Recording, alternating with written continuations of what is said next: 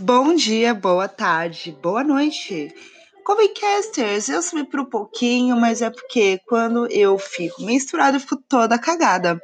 E é com essa frase que a gente começa o episódio 9 do minicast de Martes. Se vocês perderam o oitavo episódio, é o oitavo episódio bem legal, que eu falo das minhas amigas, eu falo de Cíntia e eu falo da Web TV brasileira. Mas neste episódio eu vou falar das histórias do Pedro e de como chegou e como foi esse processo do, daquele livro que não deve ser nomeado. E enfim, é, eu, é mais fácil falar como eu conheci o Pedro.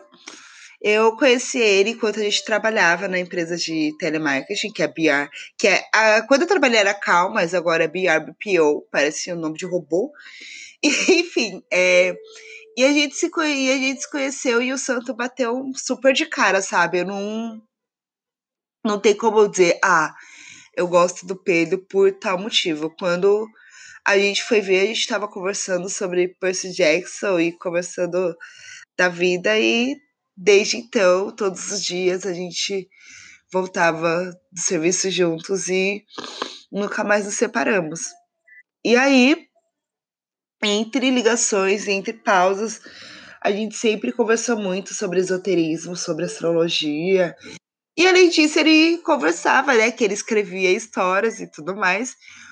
E aí eu editava uma história que o protagonista se chamava Bruno, aliás. E aí tinha a Malvina. Malvina, a Malvina Prazer é uma personagem maravilhosa que em breve estará nos próximos livros dele. E por que eu chamo ela de Malvina Prazer? É porque, como eu editava a história, e aí ele tinha colocado Malvina, que ela estava se apresentando. Aí ela disse Malvina Prazer, só que sem a vírgula. E aí, tipo, eu comecei a chamar a personagem de Malvina Prazer, aí ficou. Mas, enfim. E eu contei essa história da Malvina Prazer justamente para falar que editar histórias do Pedro é uma coisa muito engraçada, porque eu sempre me divirto muito editando, a gente sempre tem ótimas referências. E eu falo isso porque Escolhidos é uma história que. Ah, eu acabei dizendo a história que não deve ser nomeada, droga. Mas Escolhidos é uma história que o Pedro me fez acreditar escolhido, sabe? Então, isso reflete muito da personalidade dele também, que quando ele quer uma coisa, ele vai atrás, e ele é muito guerreiro, muito batalhador, e ele merece tudo de boa, assim. Esse é mais um arquivo confidencial, um, um bem um confessionário, nem falei. Eu falei pro Pedro das histórias deles. Eita! Sejam muito bem-vindos a mais. A mais não, né? Sejam bem-vindos ao minicast de Miércoles. Eu sou a Adrele Raquel. Alguns me conhecem do Centro Cultural, outros me conhecem do, do CNA, outros me conhecem da escola, outros me conhecem do técnico de economia. Enfim, mas se você não me conhece de nenhum desses lugares, muito prazer. Eu sou pisciana, eu sou podcaster, pelo menos né, é o que dizem. eu sou técnica em biblioteconomia, como eu já disse. E aqui nesse minicast, que era para ser de martes, né? Porque era para sair ontem. Mas hoje é quarta, então vai ser de miércoles. E como vocês estão nessa quarentena, né? Ainda estamos de quarentena, infelizmente. E hoje eu vim falar um pouquinho das histórias do Pedro. E olha só, eu não vou falar de escolhidos, porque, ai, já falei muito de escolhidos, gente. Não aguento mais falar de escolhidos 1, Pedro. Já estamos começando o processo de edição de escolhidos 2. E se vocês quiserem saber mais sobre Escolhidos 1, gravamos o episódio inteirinho do Comment 2 apenas para isso. E enfim, como podem ver, estou lavando minha louça e eu vou contar das histórias do Pedro. Então, o Pedro, né? Como para vocês que não sabem como é que conheci o Pedro, como é que surgiu o Convente 2, eu conheci o Pedro enquanto a gente trabalhava no telemarketing o Pedro ele está nessa empresa VRBPO, parece um nome de robô, lembra onde ele está. E a gente trabalhava junto no 156. 156, para quem não é de São Paulo, ele é um serviço da prefeitura que tem vários, é, vários serviços de ajuda aos munícipes. E aí vocês se perguntam, quem são os munícipes? Os munícipes, eles são eu, você, a sua mãe, o seu pai, o seu namorado, a sua namorada, o seu avô, o seu avô. Então isso quer dizer que os munícipes são todas as pessoas que residem no município. Então tem, e aí um 56 tem serviços desde você pedir poda de retirada de árvore.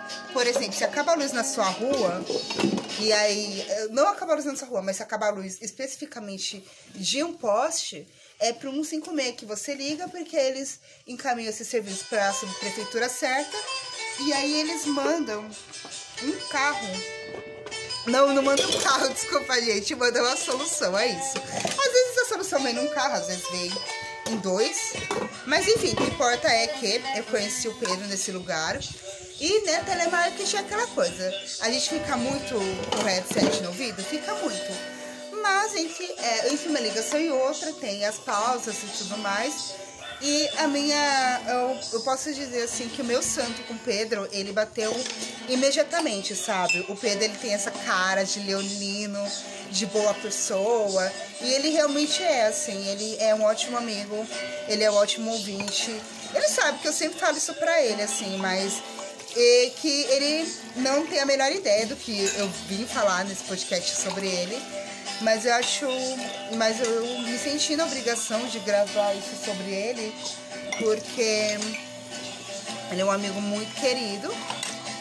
E também porque a, a edição de escolhidos eu falo que ela não aconteceu no hoje, não aconteceu esse ano, assim, porque eu li as histórias do Pedro desde quando a gente trabalhava nesse lugar.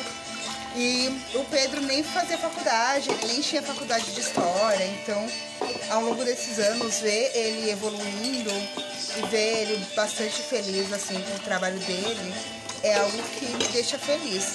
Principalmente escolhidos, né? Porque é uma história que eu vi desde o começo, eu tenho até hoje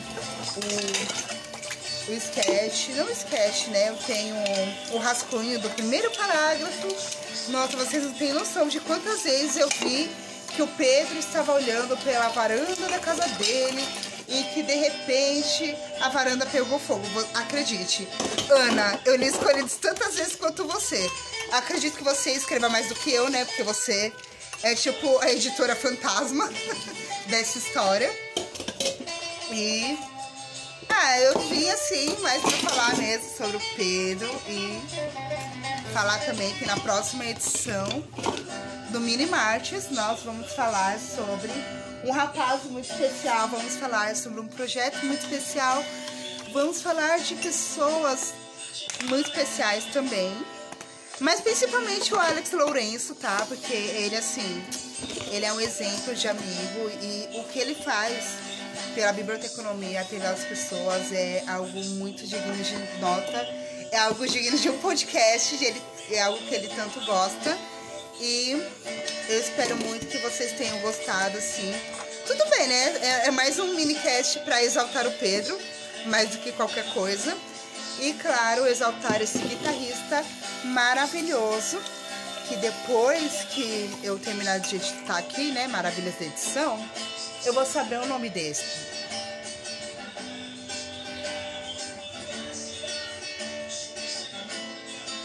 Ai, gente, verdade. Essa trilha sonora, como sempre, né? Temos uma trilha sonora maravilhosa.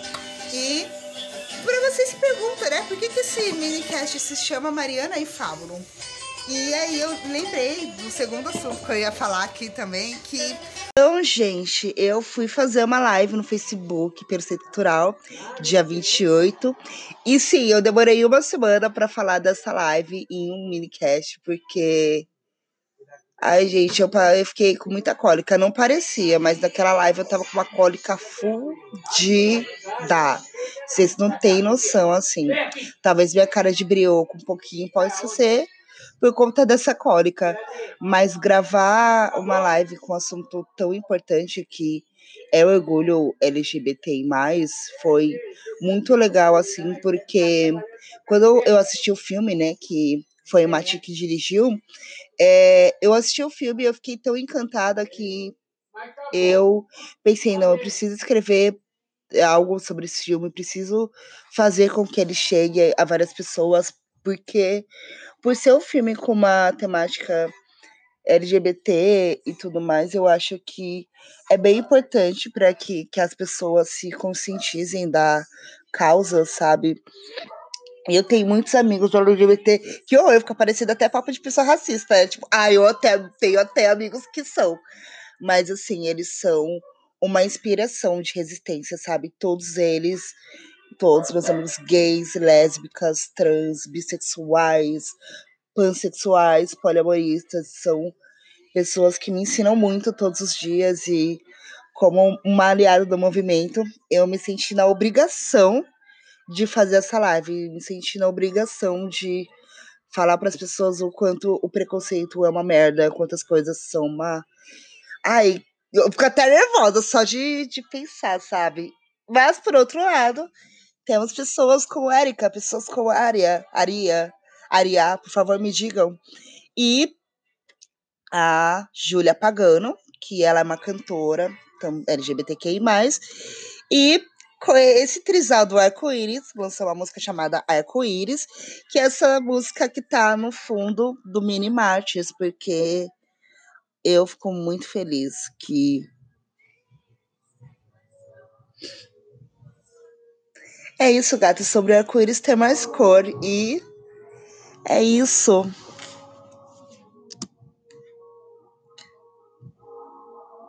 Detidos no tempo, Angeles. E Pedro, você não sabe o quanto eu tive vontade de recitar esse texto para você. E eu tô muito feliz que isso é agora. então vamos lá, vou tentar não chorar, tá? Para superar certas dores, para passar por elas, temos que nos animar para perdoar. Perdoar é soltar a culpa, deixá-la ir. A culpa é uma âncora que nos trava. Ao perdoar, ao soltar a culpa, nos soltamos, nos permitimos avançar, nos castigamos uma e outra vez por algo que não podemos mudar que nos detém no tempo. Tem que sair da bolha, dos passos que nos levam uma e outra vez ao mesmo caminho. Perdoar-se. Perdoar-se é crescer. É se animar a avançar e não repetir as mesmas respostas para os mesmos problemas. Nos custa nos perdoar, isso nos destina a ficar congelados nos erros que cometemos. Não nos perdoar é nossa forma de nos castigar. Perdoar é mais que perdoar o outro, é entender que não somos culpados das impotências dos outros. Quando repetimos aquilo que nos faz mal, na verdade, nossa tentativa para repará-lo.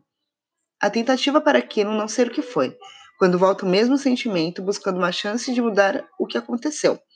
Algo impossível. Se perdoar é soltar a culpa de existir. Os desejos mortos nos atam, nos param no caminho, mas há outros que nos empurram e abrem caminhos. Os desejos mortos querem mudar o que não se pode, nos fazem olhar para trás, negam o perdão e a possibilidade de perdoar. Perdoar é deixar o passado que é passado, pôr os traumas em seu lugar, é reconstruir as ruínas, fechar essa porta, deixar o trem seguir. É afirmar a própria identidade, se animar a mudar, superar nossos medos e os enfrentar lutar contra nossos demônios e se reencontrar. Perdoar-se, me perdoar, é soltar isso que nos mantém detidos no tempo e, por fim, avançar. E aí você se pergunta, quem foi que escreveu o texto? Foi o Pedro? Foi o Pedro! Mas, na verdade, esse é o texto da Paz, que é uma personagem de Cassie Angeles, que é uma novela que ele gosta muito. E esse texto foi a primeira coisa que ele escreveu para mim e esse texto eu tenho guardado em um dos meus diários até hoje. Eu acho esse texto maravilhoso e sempre que eu estou em momentos difíceis, eu lembro desse texto e eu lembro de como a sua amizade, Pedro, é muito importante para mim e que como seu apoio, seu carinho e a sua dedicação tem feito para que eu grave o Coven, que eu faço as conversas pro Coven com toda a alegria que eu faço todos os dias. Então, muito obrigada por existir, muito obrigada por ser meu amigo e muito obrigada por me deixar entrar na sua vida. Você é uma pessoa muito especial, muito iluminada e merece tudo de melhor. Eu só quero ver quando o Lucas vai parar de fazer palhaçada nesses Corinthians, porque puta que pariu, viu? O Lucas só caga no pau.